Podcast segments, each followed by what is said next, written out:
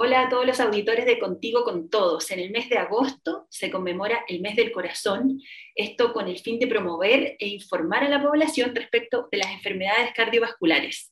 La prevención y el tratamiento, sabemos, son dos puntos muy importantes, así es que queremos sumarnos también a este mes del corazón desde nuestro programa de radio y ya estamos en contacto con la doctora María Ignacia Morales de la Unidad Geriátrica Aguda del Hospital San Pablo de Coquimbo para hablar de este tema. Muy buenas tardes, doctora, y muchas gracias por acompañarnos. Hola, muy buenas tardes. Muchas gracias por la invitación. Gracias, doctora. Bueno, lo comentábamos, estamos en el mes de agosto, mes del corazón, y quisiéramos eh, saber cuáles son las enfermedades coronarias más frecuentes, por ejemplo, en adultos mayores, que es una población eh, que a nosotros también nos, preocupa mucho desde Somos Chuapa y con quienes estamos siempre también realizando distintas iniciativas. ¿Cuáles son esas enfermedades coronarias más frecuentes y sobre todo a qué síntomas deberíamos estar alertas? Porque no sé si, si le pasa, doctora, que muchas veces uno se queda como con la imagen de las películas, como que el infarto siempre es un dolor en el pecho, hemos ido aprendiendo que a veces es en un brazo, o sea, no siempre es como, como lo vemos de repente en el cine o en la televisión, así es que creemos que esta es buena, una buena instancia para aclarar cuáles son los síntomas ante los cuales deberíamos estar alerta? Bueno, respecto a la, primera pregunta de las enfermedades más frecuentes desde el punto de vista cardiovascular en los adultos mayores, eh, es muy prevalente la presencia de hipertensión, ya que eso en el fondo aumenta desde las edades medias de la vida y que es un riesgo que se va eh, acumulando y manteniendo en el fondo eh, a medida que las personas van envejeciendo. además, en el fondo existen factores que predisponen a desarrollar enfermedad coronaria, como son la hipertensión, la diabetes, eh, el tabaquismo, fumar, y que son riesgos que se van acumulando a lo largo de la vida y que en el fondo ya en, las edades avanzadas puede significar que el corazón ya tenga eh, consecuencias o secuelas. Entonces puede ser que hayan habido infartos, pueden haber incluso a veces infartos silentes y que la persona no se entera hasta que el corazón ya eh, ha sufrido cambios estructurales. Eh, y también es muy prevalente en ese sentido la presencia de insuficiencia cardíaca. La insuficiencia cardíaca, en el fondo, eh, hay distintas causas, puede ser por la presión alta en forma crónica, por infartos previos al corazón, eh, etcétera. y que en fondo consiste en que el corazón no es capaz de mantener la demanda de sangre, de suplir la demanda de sangre que el cuerpo necesita para realizar las actividades que todos hacemos como, fondo, movernos, movilizarnos, eh, comer, digamos, todas las cosas que uno hace requieren sangre bombeada por el corazón y cuando esa demanda no es capaz de suplirse se llama insuficiencia cardíaca. Perfecto. Y ahí, por ejemplo, los síntomas, ¿cuáles son? Uno entonces empieza a notar qué cosas en este adulto mayor para poder ir eh, previendo que hay algún problema cardíaco. Eh, por ejemplo, algo que no es normal es cansarse. Cuando la, percepción subjetiva de cansancio, de falta de aire o de ahogo, al hacer las cosas, en el fondo no es algo normal del envejecimiento, sino que en el fondo nos tiene, que alertar de que algo más está ocurriendo. Hay distintas causas muy diversas de por qué alguien puede sentirse ahogado, fatigado o cansado, eh, pero una de ellas es la insuficiencia cardíaca y en el fondo si una persona empieza a notar que se cansa con mayor facilidad, que por ejemplo al hacer actividades cotidianas como caminar dentro de la casa, caminar un par de cuadras, vestirse o incluso ya cuando es más extremo, incluso estando acostados, se sienten ahogados, eso es un signo importante de que hay algo que está ocurriendo. Perfecto, y ahí el consejo inmediato ¿cierto? es consultar a un especialista, o sea, algo nos está diciendo el cuerpo de esa persona que no está funcionando bien. Claro, o sea, en el fondo lo, ideal sería que las personas tengan un control eh, periódico. frecuente y periódico con eh, el sistema fondo de la atención primaria, ¿cierto? Eh, con el, fondo, médico de la atención primaria y con las enfermeras para fondo, poder hacer el seguimiento de las patologías crónicas como hipertensión, diabetes, que son las que predisponen a desarrollar estas enfermedades, fondo que pueden ser más complejas de manejar, como la insuficiencia cardíaca. entonces, lo ideal es que uno pudiera a través de los controles periódicos poder ir detectando la aparición de estas enfermedades. Doctora, qué importante lo que mencionaba hace unos segunditos atrás, que es el tema, por ejemplo, del tabaquismo y de cómo todos estos factores, ¿cierto?, se van como acumulando. O sea, hay personas que dicen, yo dejé de fumar a los 40, o fumé un periodo de mi vida, ya no fumo, pero ese daño sí, o sea, hay una consecuencia que puede, puede manifestarse en una edad más avanzada, ¿cierto? Sí, o sea, efectivamente eh, el daño que, que ocasiona el cigarrillo es acumulativo a lo largo de la vida Y una persona que fumó, aunque haya dejado de fumar hace tiempo atrás, tiene mayor riesgo que una persona que nunca fumó en su vida. Dicho eso, de todas maneras, siempre es muy importante dejar de fumar porque eh, incluso cuando uno deja de fumar, a pesar de haber fumado toda la vida, ya se ven beneficios eh, que a mayor tiempo que ha dejado de fumar son mayores. Entonces, eh, en el corto plazo pueden ser que note mayor eh, capacidad funcional, menor dificultad para cansarse, también, por ejemplo, el olfato se, se, altera con el cigarrillo, y a largo plazo dejar de fumar disminuye el riesgo de infarto, disminuye el riesgo de problemas al pulmón, de cáncer. Entonces, siempre es bueno dejar de fumar, incluso en los adultos mayores. Perfecto. Eh, doctora, cuando yo hacía la introducción, claro, yo citaba un poco como la típica escena del dolor al corazón cuando ya nos vamos a un extremo, ¿cierto? Con que lo que es un infarto, pero también usted mencionaba muchas veces hay consecuencias, hay preinfartos que son silentes.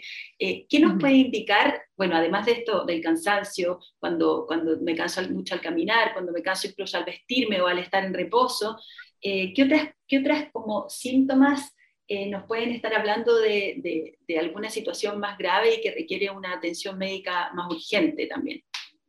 ¿A qué tipo de dolores, por ejemplo, podemos asociar de repente estas, estas, situaciones más graves, como digo?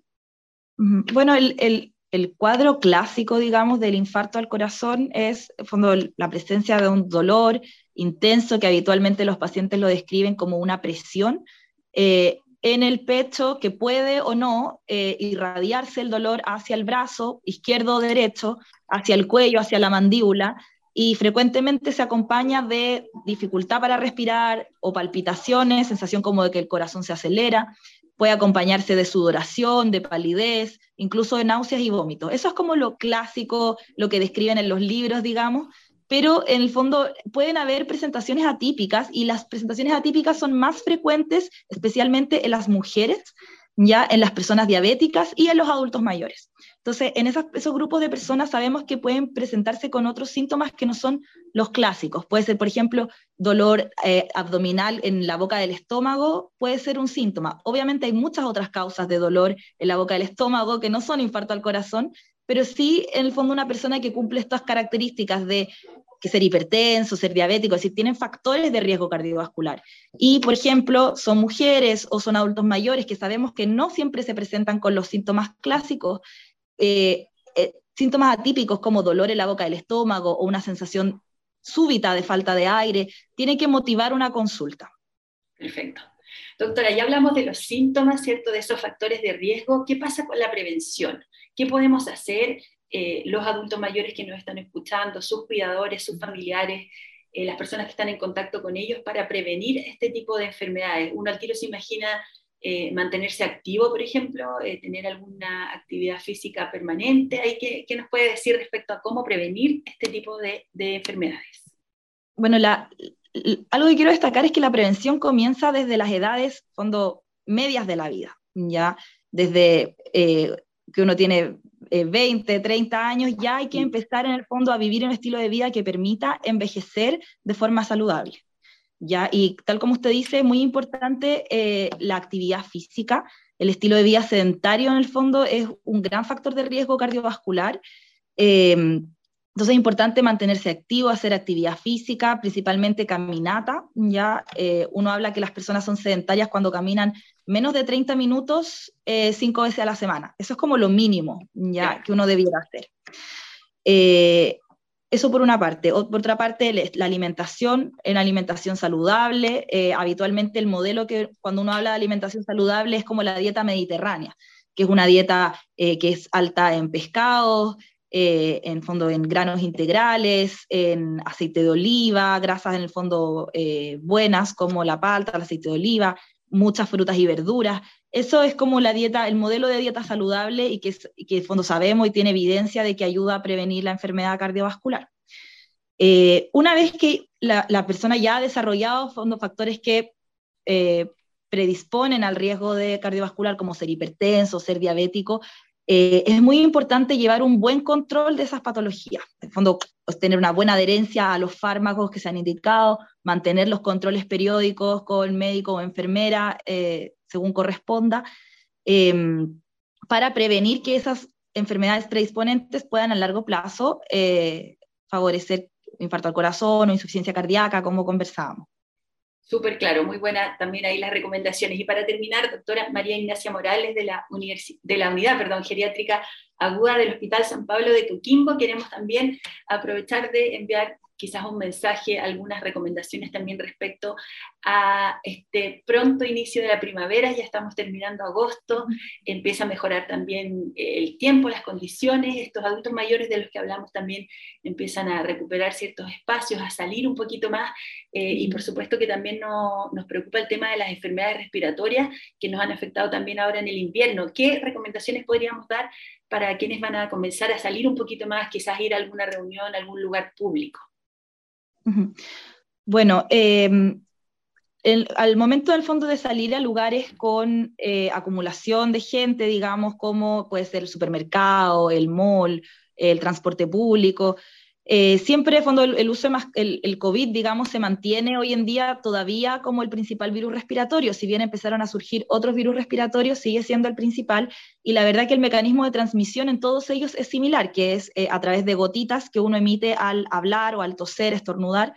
Eh, y para eso es fundamental lo que nosotros llamamos higiene respiratoria. Entonces, por ejemplo, el uso de mascarilla en estos espacios públicos que están poco ventilados, tratar siempre de eh, hay reuniones en las casas, por ejemplo, abrir una ventana, tratar de ventilar periódicamente, lavarse muy bien las manos, eh, lavarse las manos con ya sea agua y jabón o alcohol gel, en el fondo ambos son igual de efectivos. Eh, son las medidas como básicas y que, y que, son lo mismo que se ha ido como enseñando durante todo este periodo de pandemia, siempre es más importante reforzarlo. Perfecto, muy claro. Entonces, muchas gracias María Ignacia Morales del Hospital San Pablo de Coquimbo por estos interesantes consejos, estar atentos entonces a estos síntomas, eh, estar siempre bajo la, supervisión de un médico, ¿cierto? De manera, eh, ojalá periódica, permanente ahí para ir haciendo un acompañamiento también a los adultos mayores y súper bueno el llamado de que la prevención comienza o sea, yo ya estoy muy vieja para, empezar a pensar. No, nunca, no, nunca, es tarde. para Empezar, nunca es tarde para empezar. Siempre hay beneficios, incluso cuando uno parte tardíamente. O sea, si uno parte eh, siendo joven a hacer actividad física, obviamente es lo ideal, pero a los 60, a los 70 todavía uno puede hacer actividad física y ver beneficios en eso. Perfecto, súper, súper claro. Muchas gracias, doctora. Y ahí cualquier información que tengan también quedamos abiertos a seguir comunicándonos eh, a futuro. Que esté muy bien. Muchas ya, pues, gracias. un gusto. Hasta luego. Gracias.